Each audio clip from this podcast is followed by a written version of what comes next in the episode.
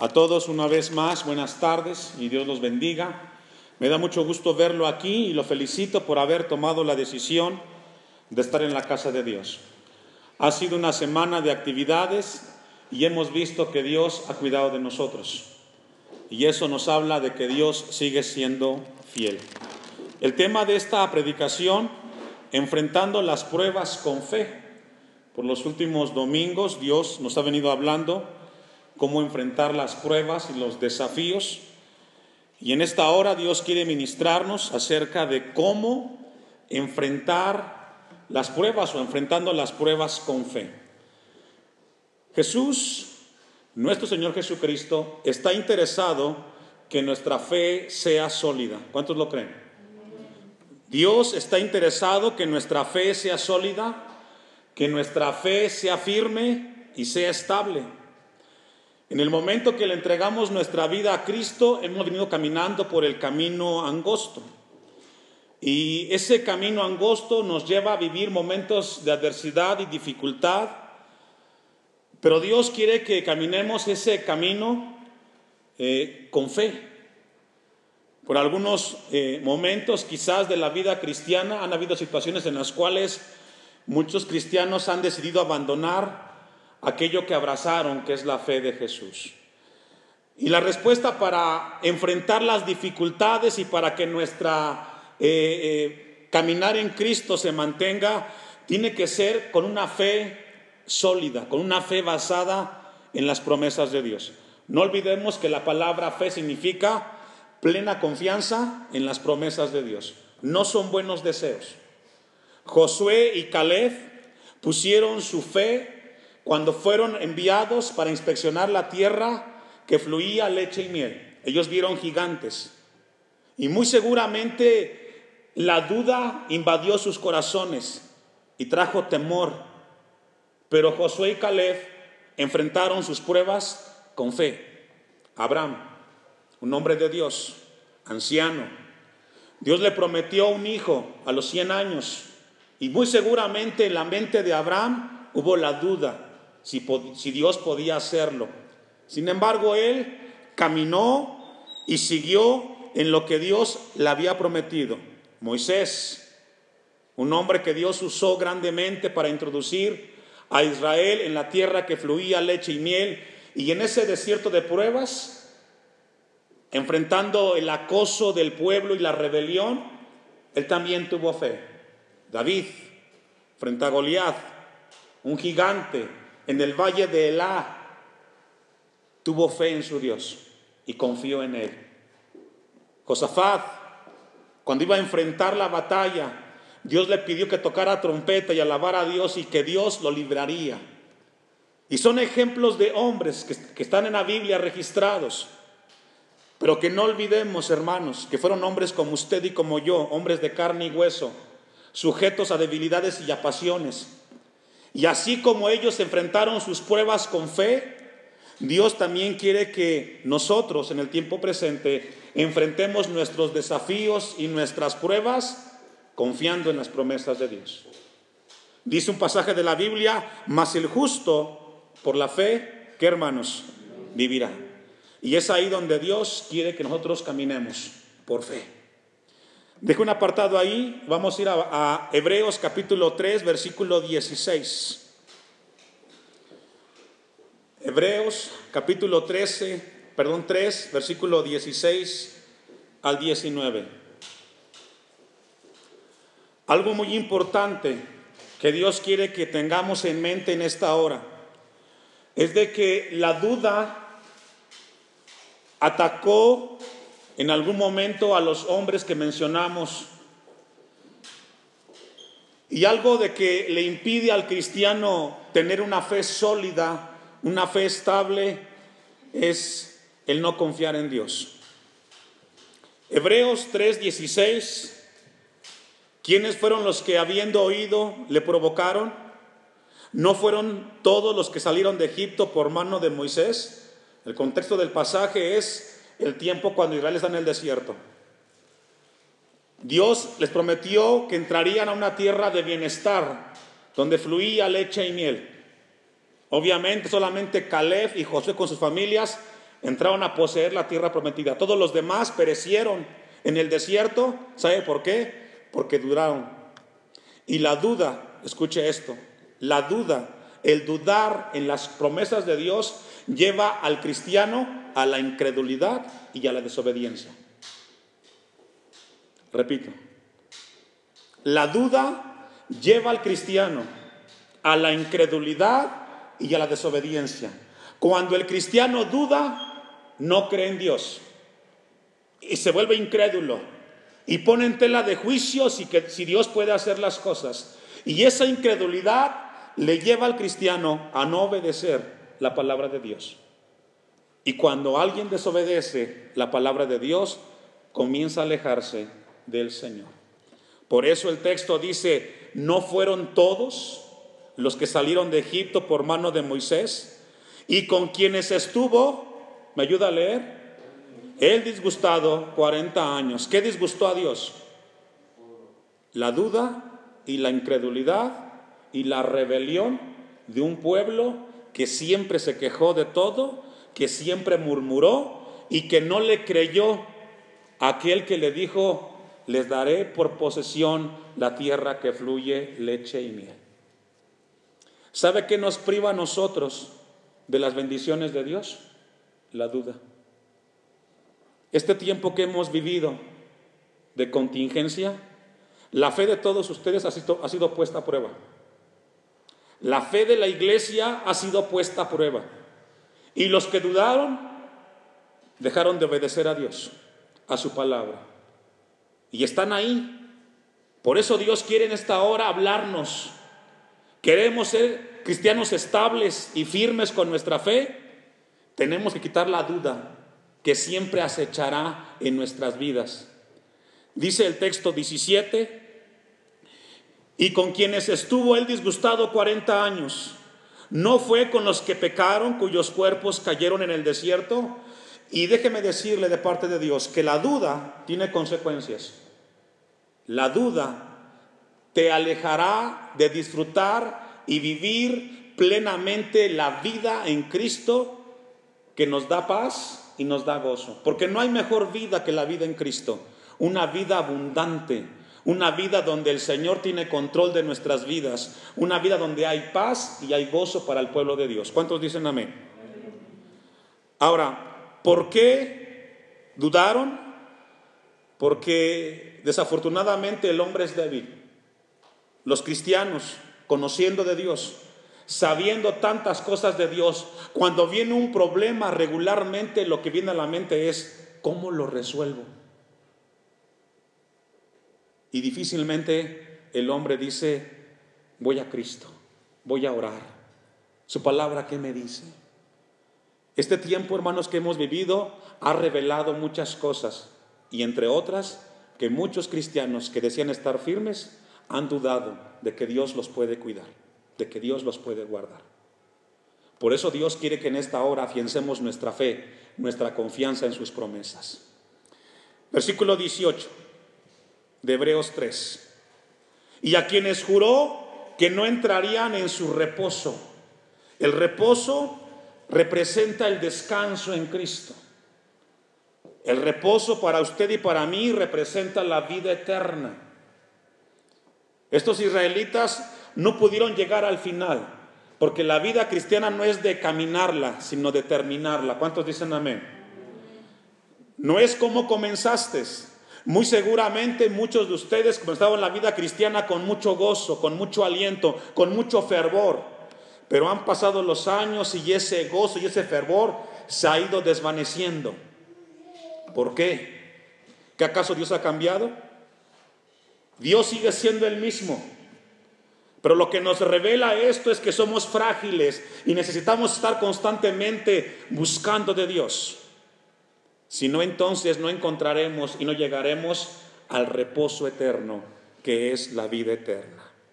Sino que, sino aquellos que, ¿qué hermanos? Desobedecieron. Y aquí encontramos que la duda lleva al cristiano, ¿a qué hermanos? a la desobediencia.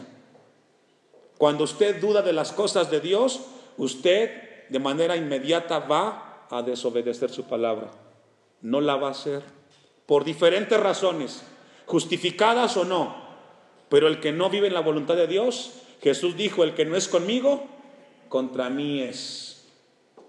19. Ponga su vista ahí. Y vemos que no pudieron entrar a causa de qué? Esa es la razón. Esa es la razón por la cual muchos cristianos hoy están temerosos, están con ansiedad, están con miedos, con temores, abrumados, desesperados, porque han dudado de Dios. Porque han llegado a poner en tela de juicio si Dios es capaz de guardarnos y cuidarnos en medio de momentos como los cuales vivimos.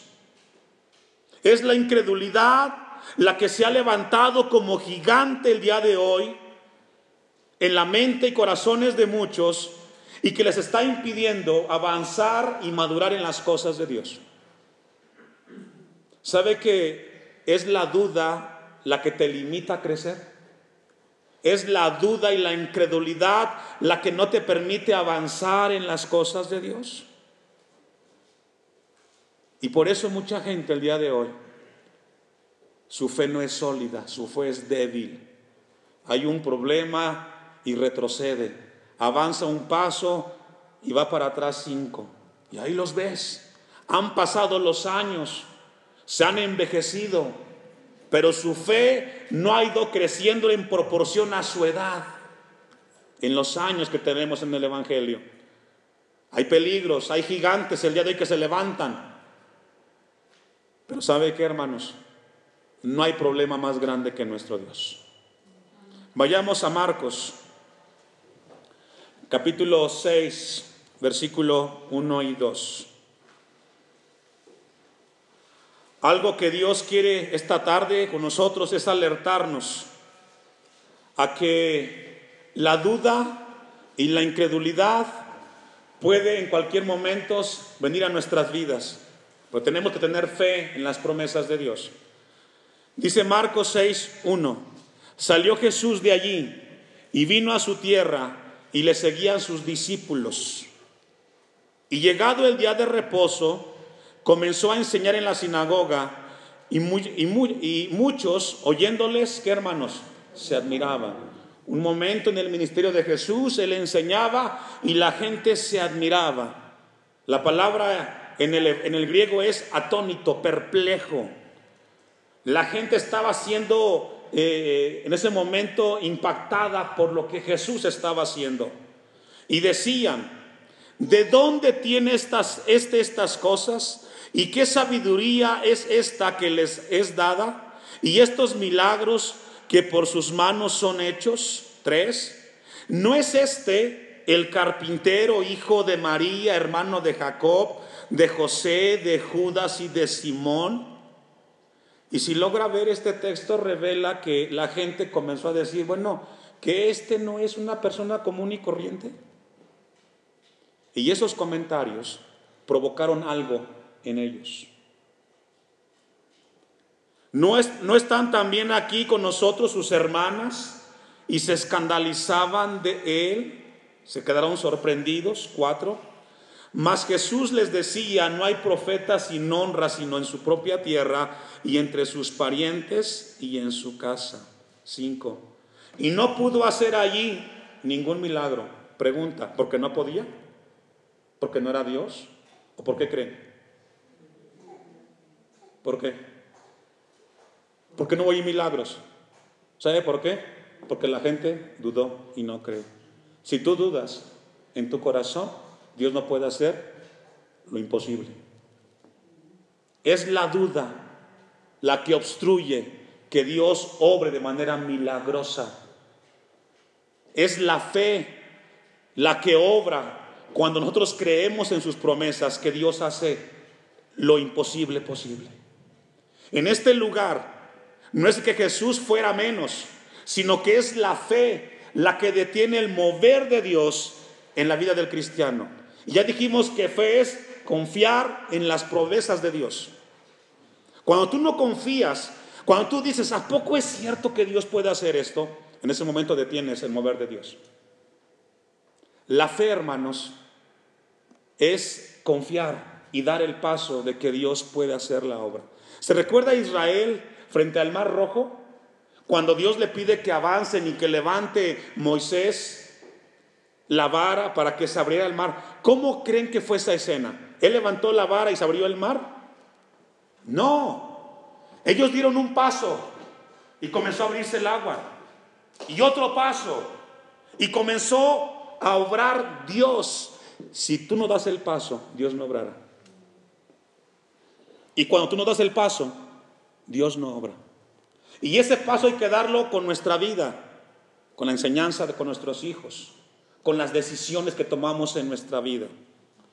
Dice el texto, y no pudo hacer allí ningún milagro, salvo que sanó a unos pocos enfermos.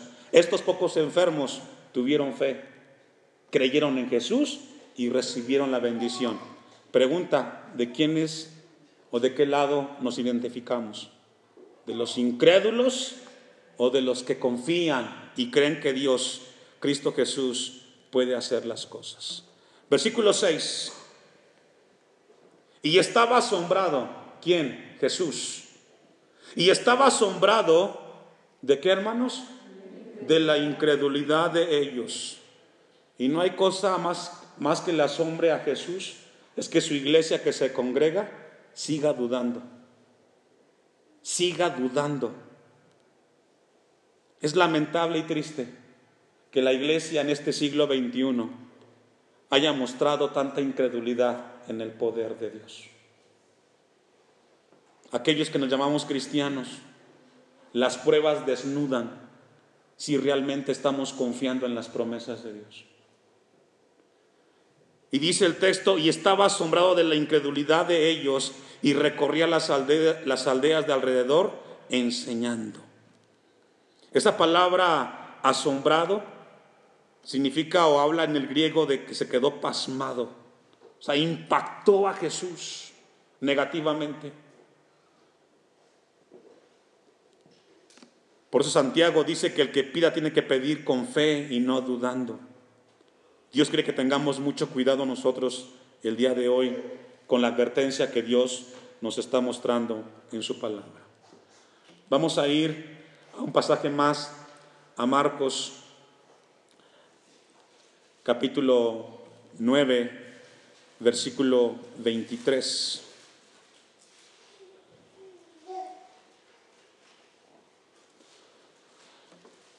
Sabe que la duda, ya dijimos, lleva al cristiano a la incredulidad y a la desobediencia. Y cuando llega el cristiano a la desobediencia, ¿sabe qué paso sigue? La dureza de corazón. Cuando una persona está en desobediencia después de haber dudado en las promesas de Dios, él llega a un terreno que se llama dureza de corazón. ¿Y qué significa eso, pastor? Usted puede escuchar de Dios su palabra, que el consejo es para usted, que la palabra es para usted en alguna área, y esa palabra simplemente le pasa por arriba, no hace nada. Sale del culto como entró. Hermano, ¿cómo salió? Pues yo igual, no pasó nada muy seguramente algo está mal en ese corazón. Porque siempre Dios nos habla para corregir y para mejorar. Cada vez que nos reunimos hay cosas que mejorar en nuestra vida cristiana. Y cuando salimos de este lugar como que nada pasó es porque entonces algo está pasando en nuestro corazón y muy seguramente estamos siendo rebeldes y no obedientes a la palabra de Dios. Aunque nadie dijo amén, es amén. Marcos 9:23, Jesús les dijo, si puedes creer al que cree, ¿cuánto? Todo le es posible.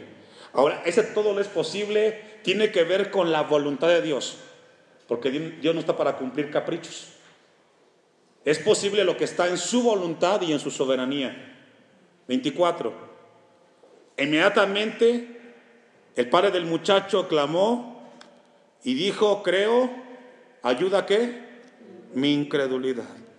Bueno, el contexto aquí es de un padre que su hijo estaba endemoniado, Jesús lo sanó, pero este hombre le dijo a Jesús, ayuda a qué hermanos, mi incredulidad. Y sabe que en esta hora muchos necesitan que Jesús les ayude con su incredulidad. Con su incredulidad. Porque si hacemos un análisis honesto, Dios ha hablado de la iglesia mucho en el tiempo que estamos aquí. Hay mucha palabra de Dios. Y si tu vida no cambia, no es por cuestión de la palabra, es porque no has dejado que la palabra obre en tu corazón. Ayuda a mi incredulidad, dice el texto. Y para enfrentar la incredulidad, hermanos, tenemos que quitar, ¿sabe qué? El orgullo. El orgullo. El orgullo es el gigante que se levanta en el corazón del cristiano que no lo deja que sea quitada su incredulidad. ¿Y por qué yo? ¿A poco sabe Dios que yo soy incrédulo? ¿O usted, pastor, qué piensa que yo no sé? Es el orgullo, el que se levanta como gigante, que no te deja tener la humildad de decir, esa palabra es para mí. Esa palabra es para mí. Muy seguramente en mi corazón, en los últimos tiempos, he sido muy orgulloso. Y es el orgullo el que no me deja avanzar y crecer. Una última cita para cerrar la introducción. Lucas 17:3.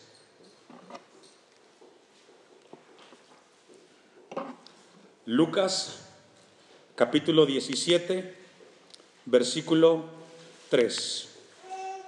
Ponga su vista ahí.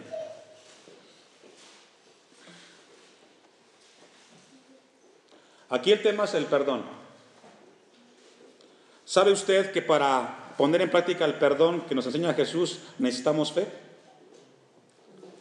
¿Sabía eso? Para poder perdonar las ofensas del otro, de los desaciertos y de los descuidos del otro, necesitamos fe. Porque tenemos que creerle a Dios que el perdón es la puerta o la llave para que en el corazón no exista rencor, odio, venganza y rencilla. El que no aprende a perdonar o que no perdona es por falta de fe. Y por eso tiene un problema en su corazón. Y ahí está amargado. Y ahí está enojado con el otro. Porque has dejado de creer que eso te dará paz. Ponga su vista ahí. Mirad por vosotros mismos. Qué principio, ¿verdad? Mirad por vosotros mismos Qué importante es que cada quien vele por su vida espiritual. Y yo aquí como pastor no le puedo ayudar. Cada quien tiene que velar por su alma, por su bien espiritual. Jesús dice en esta hora, mira o mire cada quien por su vida. Aunque somos familia y estamos en pareja y estamos con los hijos, cada quien es responsable de su vida, de cuánto crece, de cuánto avanza. Hermanos, iglesia del Señor, somos responsables de nuestra vida espiritual. Nadie más que usted es responsable de cuánto avanza en las cosas de Dios. Mirad por vosotros mismos. Si tu hermano pecare contra ti, ¿cuál es el mensaje? Repréndele. Y si se arrepentiere, ¿qué? Perdónale. Ese es el principio que tenemos que ver. Versículo 4. Y si siete veces al día pecare contra ti y siete veces al día volviere a ti diciendo me arrepiento, ¿qué hay que hacer hermanos? ¿Cuántos saben que los seres humanos somos muy dados a equivocarnos? Y a veces en el día la hermana o el hermano dicen, bueno, ya fue una, ya fue en dos, ya fueron tres, van seis. Y otra vez te perdono, ¿qué cree? Perdónalo. Pero para poder perdonar necesitamos fe. Necesitamos fe. Si usted no está perdonando las ofensas de su hermano, usted, su fe no es sólida ni es fuerte. Es una fe carnal. Es que usted no sabe lo que me hizo, pastor. Usted no sabe cuánto me ofendió. No lo sé.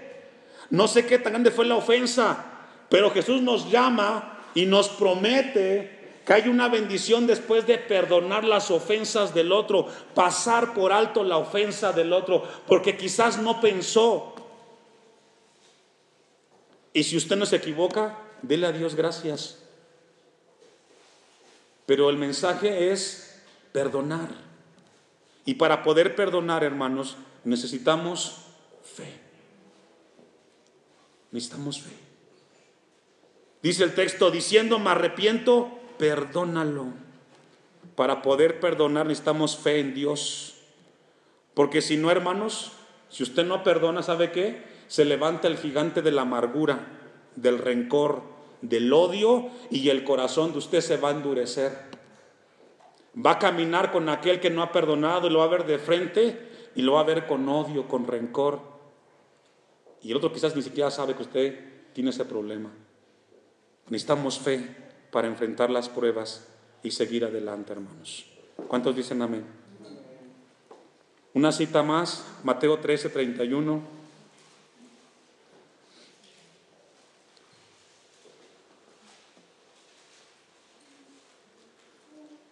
Otra parábola, otra ilustración, otra metáfora, dice el texto. Les refirió diciendo, el reino de los cielos es semejante al grano de mostaza que un hombre tomó y se moró en su campo, el cual a la verdad es la más grande de todas las semillas, pero cuando ha crecido es la mayor de todas las hortalizas. No lo busque, pero dice en Lucas 17:6, si tuvieres fe como un grano de mostaza. Jesús aquí dice en Mateo 13 que la mostaza, la semilla es pequeña, pero luego va que hermanos, va creciendo. Y sabe que la fe tiene crecimiento. Y cuando la fe va creciendo en el cristiano, llega a tomar una magnitud importante y puedes bendecir a otros. Aquí la comparación de la fe con la semilla tiene que ver con el crecimiento. Por muy pequeña que sea tu fe, si tú la vas poniendo en práctica con los eventos de tu vida y esa fe va creciendo, podrá bendecir a muchas vidas y entre ellas a tu esposo, a tu esposa, a tus hijos, a tu descendencia. El cual a la verdad es la más pequeña de todas las semillas, pero cuando ha crecido, cuando esa semilla insignificante y pequeña va creciendo, da muchos beneficios. Asimismo la fe. Es la mayor de las hortalizas y se hace árbol. Y qué hermoso es ver a cristianos sólidos como un árbol, sólidos con su fe, fuertes. Es un buen momento en este año 2020 para evaluar cuánto ha crecido nuestra fe cuánto hemos creído en este año. O es más grande la duda, o es más grande la incredulidad. Tenemos que avanzar y creer en el Señor. Cuando la fe va creciendo, hermanos, nos enseña que los problemas que enfrentamos no son tan grandes. Son adversidades, pero Dios tiene control de ellas. Ahora sí, con eso en mente, vamos a ir al texto de Mateo 15, versículo 21. Vamos a avanzar rápidamente. Mateo 15, 21. Saliendo Jesús de ahí, se fue a la región de Tiro y de Sidón, una región incrédula, pagana, idólatra, un lugar donde no habían sido bendecidos con el Evangelio ni con la palabra de Jesús. Timilpan ha sido un, terreno muy bendecido por Dios. Han habido muchos hombres de Dios que Dios ha traído de lejos para predicar su palabra aquí. Y es una bendición muy grande que hay aquí palabra de Dios. Y he aquí una mujer cananea, pagana, idólatra, que ha salido de, de aquella región, clamaba diciendo, Señor, hijo de David, ten misericordia de mí, mi hija es gravemente atormentada por un demonio. La historia nos habla de una madre con un problema con su hija, una mujer pagana, idólatra, sin la luz del Evangelio, pero de alguna manera en la misericordia de Dios escuchó de que Jesús puede cambiar las cosas. Y sabe que para que esta mujer llegara a este momento, tuvo que hacer un lado su orgullo, su religión y todos sus prejuicios. Porque cuando un hijo enferma, hermanos, cuando una hija enferma, y cuando es el único hijo, haces un lado todos tus prejuicios porque buscas el bien del ser que más amas. Y cuando llegamos a ese punto, el mejor lugar para buscar una respuesta siempre será Jesucristo. Esta mujer llegó al lugar indicado, con la persona indicada. Versículo 23. Pero Jesús le respondió, palabra. Entonces acercándose, sus discípulos le rogaron diciendo, despídela, pues da voces tras nosotros. Eso se llama oposición. Esta mujer que tuvo hermanos, oposición. Tiene una necesidad, buscó a Jesús, el lugar correcto, la persona correcta, pero ¿sabe qué? Se levantó una barrera que le impedía avanzar. Y eso mismo sucede con nuestra fe.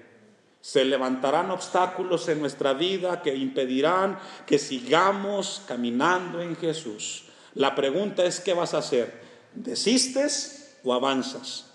Hay buenas razones para muchos de abandonar las filas del Evangelio, pero para el cristiano verdadero no hay obstáculo grande. Todos pueden ser superados, porque no hay mejor lugar que estar cerca de Jesús. Esta mujer comenzó a enfrentar obstáculos. 24. Él respondiendo dijo, no soy enviado sino a las ovejas perdidas de la casa de Israel. Y esto es fuerte para la mujer. Jesús la voltea a ver y le dice, ¿no soy yo enviado a predicarles a los hijos de Israel? Tú no eres parte del plan. Y eso pudo haber desmoronado las ganas y el deseo de esta mujer. Pero esta mujer tenía fe. Tenía fe. Y aunque recibió uno y dos rechazos, ¿qué cree? Ella siguió avanzando. Ella siguió creyendo. Y dice el versículo 25, entonces ella vino y se postró ante él. No permitió que los obstáculos detuvieran el deseo de buscar a Jesús. No permitas, iglesia, no permitamos que nada detenga el avance de nuestra fe en Cristo.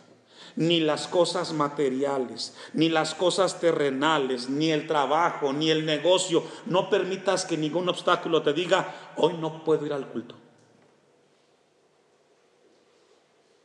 Porque no hay mejor lugar para el pueblo de Dios que cerca de su Dios. Somos bendecidos cuando llegamos a la casa del Señor. Respondiendo el 25, entonces ella vino y se postró ante él diciendo, Señor, socórreme, misericordia. Respondiendo él dijo, ¿no está bien tomar el pan de los hijos y echarlo a los perrillos? Qué palabras tan más fuertes. Pero sabe que hermanos que la fe que nos ayuda para enfrentar las pruebas es una, pues, es una fe que siempre avanza, una fe continua. Y Dios quiere que continuemos creyendo sus promesas, que avancemos. Que no permitamos que las pruebas y los obstáculos nos desmoronen. Avancemos. Respondiendo, él dijo, no está bien tomar el pan de los hijos y echarlo a los perrillos. Y ella dijo, sí, Señor, pero aún los perrillos como comen de las migajas que que caen de la mesa de sus amos. Entonces respondiendo Jesús dijo, oh mujer, grande es que, ¿por qué? Fue una fe que perseveró. Y esa fe Dios quiere que desarrollemos en nuestras vidas. Una fe grande, una fe que persiste, una fe que no desiste, una fe que avanza, una fe que crece, esa es la fe que Dios quiere que desarrollemos como iglesia en este lugar. Pero ¿sabe qué? La tarea es personal. Oh mujer, grande es tu fe. Jesús mismo se dio cuenta que esta fe era grande. No había mucha esperanza para esta mujer. Hubieron muchos obstáculos. Tú tienes obstáculos para seguir a Jesús. Quizás son tus sueños, tus proyectos, tus ideas. Pero no permitas que eso te haga abandonar lo más importante que puedes tener en esta tierra y es a Cristo en tu corazón. Póngase de pie.